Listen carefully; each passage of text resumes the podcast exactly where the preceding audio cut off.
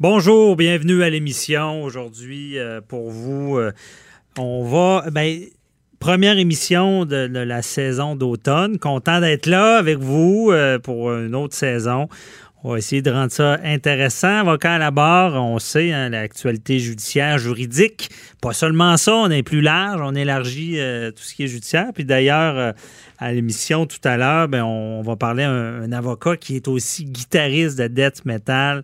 Euh, on va parler à Maître Boily aussi. Euh, ben, vous avez vu l'histoire de, la personne qui s'est fait qui se serait fait passer pour un avocat pour un dossier, l'histoire anti-masque. Il va, nous faire une chronique tout à l'heure. Demain. Et euh, c'est ça. Là, Matt Boily, vous parlez trop vite. donc, puis cette, cette saison, on, va, on va faire des, en début d'émission le samedi, on va faire euh, une revue d'actualité judiciaire de la semaine parce qu'on a la chance d'être le week-end. Donc, on peut revenir sur, ce qui s'est passé dans la semaine. On fait ça en rafale. Je vais la faire avec euh, Maître Boily qui est, qui est là. Mais bonjour, Maître Boily. Oui, bonjour. Puis euh, On revient pour une troisième saison. Alors, oui. C'est un retour en force, avocat la barre. troisième saison, mais sans compter, j'appelle mon avocat qui était là avant. et là, puis d'ailleurs, euh, cette saison aussi, on, va toujours répondre à vos questions. Euh, donc, posez-les. Un 87 euh, Cube Radio sur le Facebook, ça va très bien aussi. On peut répondre à ces questions-là. Profitez-en. C'est gratuit. C'est gratuit, mais on ne peut pas répondre à toutes les questions, évidemment, avec le volume. On choisit ceux qui sont d'actualité, qui peuvent aider des gens. C'est ce qu'on veut également dans cette émission. Et commençons, Maître Boily, avec cette revue d'actualité de la semaine. Bon, première nouvelle, 2,5 millions euh, qui ont déjà été payés pour la chasse aux fuites de l'UPAC, les fuites de l'UPAC. Ça, ça a donné des mots de tête à bien du monde. Pensons euh, au, procès de Nathalie Normando où j'ai suivi euh, cet été. et puis c'est toute une, toute qu'une histoire parce qu'on se demande d'où viennent les fuites, de qui. Imaginez, pendant le procès, on nous faisait sortir parce qu'il y a des affaires qu'on ne sait pas encore. Euh, et on veut savoir, ça vient-tu de la tête, ça vient-tu de la base? Euh, est-ce que ça a influencé le procès de Nathalie Normando? Mais là, M. Boily, 2,5 euh, millions. Ben, c'est de l'argent. Puis écoutez, c'est le bureau d'enquête qui a sorti ça en début de semaine, si je ne m'abuse. on dit depuis, 2000, depuis 2018, c'est ce que ça aurait coûté pour les diverses dépenses, frais d'hébergement, frais d'essence, euh, les véhicules.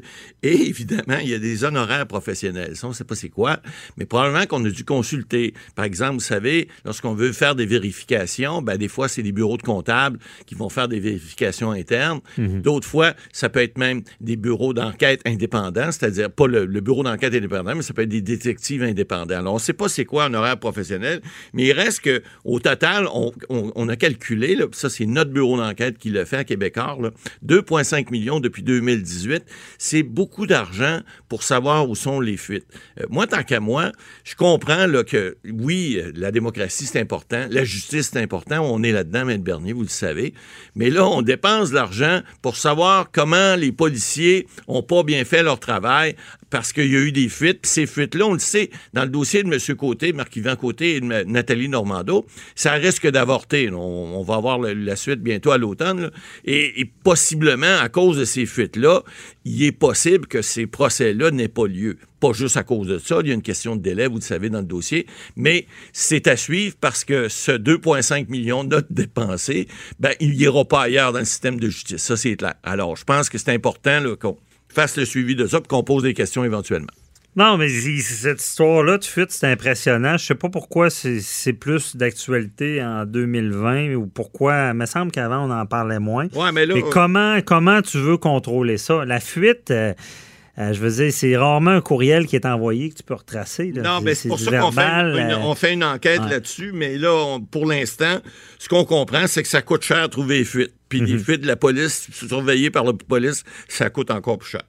À suivre. Ben, à suivre. Je ne sais pas c'est quoi la solution, parce qu'il y, en aura d'autres. Puis de toute manière, euh, c'est sûr que les médias, il y, a beaucoup d'informations que les fuites ont souvent fait avancer la société. Mais là, j'ai l'impression que quand la fuite vient de la police, ça, la ralentit un petit peu, la société. Ben, ça fait mal. Euh, quand on voit ça, euh, on trouve que ça n'a pas d'allure, puis que hmm. c'est, En tout cas, on trouve ça abusif un peu, mais c'est à suivre. Et euh, autre dossier, c'est un ça, c'est un dossier qui a fait parler pas mal. C'est euh, un, couple, c'est un homme qui était recherché avec sa, conjointe.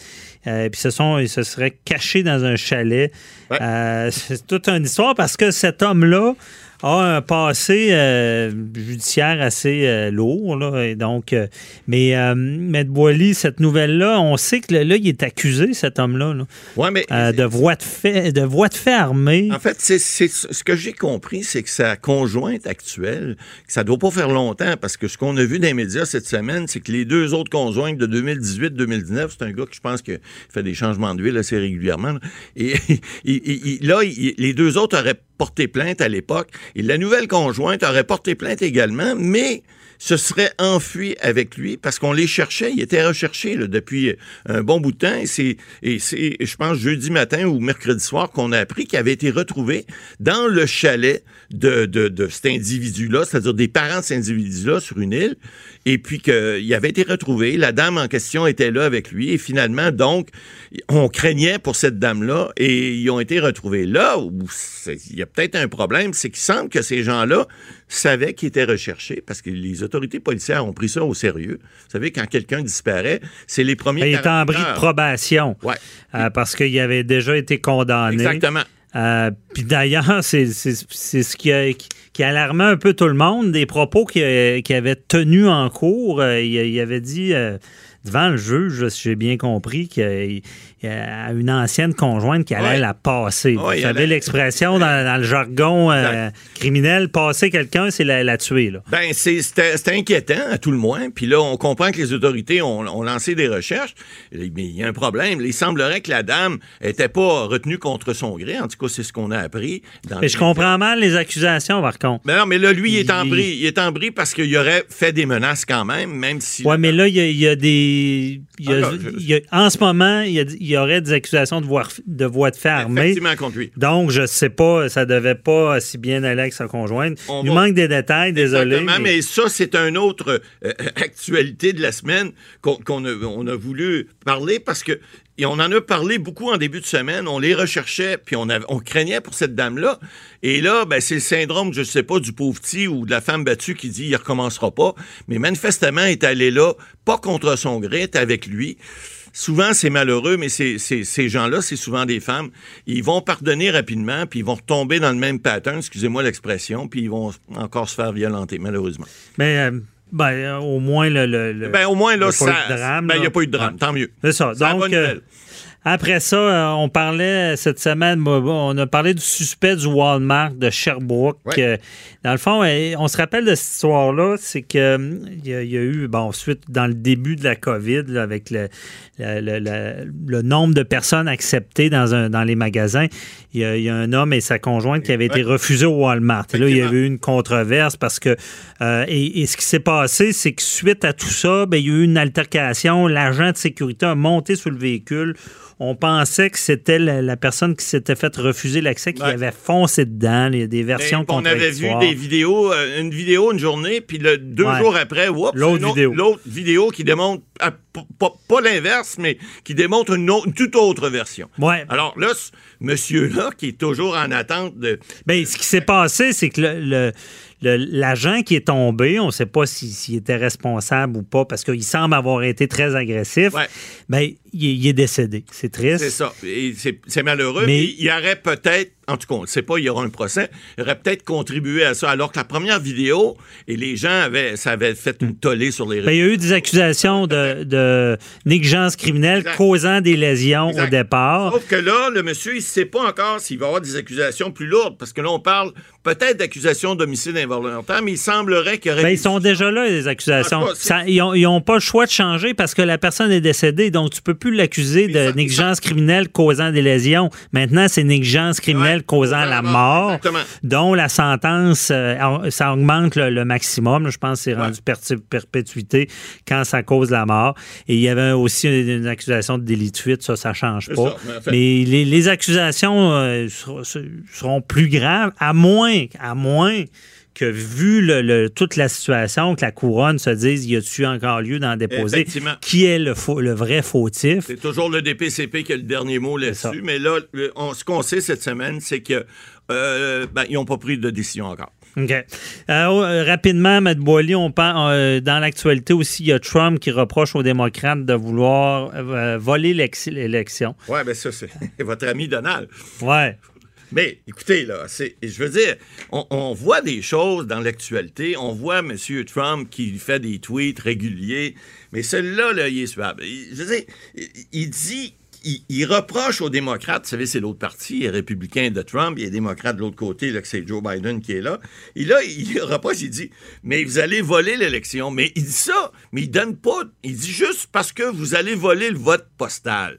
Mais comment voler le vote postal? Le vote postal se fait aux États-Unis comme il se fait au Canada aussi. Vous savez, on est dans les démocraties les plus euh, euh, euh, régularisées au monde. Hein. On mhm. a ici des systèmes de votation avant d'essayer de, frauder un, système de vote au Canada, puis à fortiori aux États-Unis non plus. Je veux dire, ça prend du culot pour qu'un président américain dise le, vote postal va être. Parce que. Il Pourquoi il va le ben, voler? J'ai mal Non, c'est pas ça. C'est que, en fait, ce qu'il voudrait, pas qu'il voudrait dire, ce qu'il devrait dire, c'est que le vote postal ne lui est pas acquis généralement. Pourquoi? Parce que les gens qui sont à l'étranger, les gens qui prennent la peine souvent euh, de, voter parce qu'ils ne peuvent pas aller voter dans un bureau de vote pour des questions des fois médicales ou autres, c'est pas une clientèle qui est nécessairement est, plutôt hostile à M. Trump, parce que c'est des gens, des fois, qui sont âgés, des gens qui ont besoin de soins, des gens... Donc, la droite veut pas avoir dans, son sillage. Mhm. Alors, dire ça comme ça... Mais vous savez, aux États-Unis, Trump, il y a plus de 40 des gens qui vont voter pour lui. Excusez-moi, là, il y a beaucoup d'imbéciles, mais ça, il ne faut pas le dire. Oh, ouais, OK. mais peut-être qu'il ne vous entend pas d'ici. Ah, j'aimerais ça qu'il puisse traduire mes propos parce que si je suis poursuivant de diffamation, vous savez, la diffamation, il faut dire des choses qui sont fausses. Alors, c'est vrai. Oh, OK. Un autre débat, on en parlera. À que... Merci, M. Boily.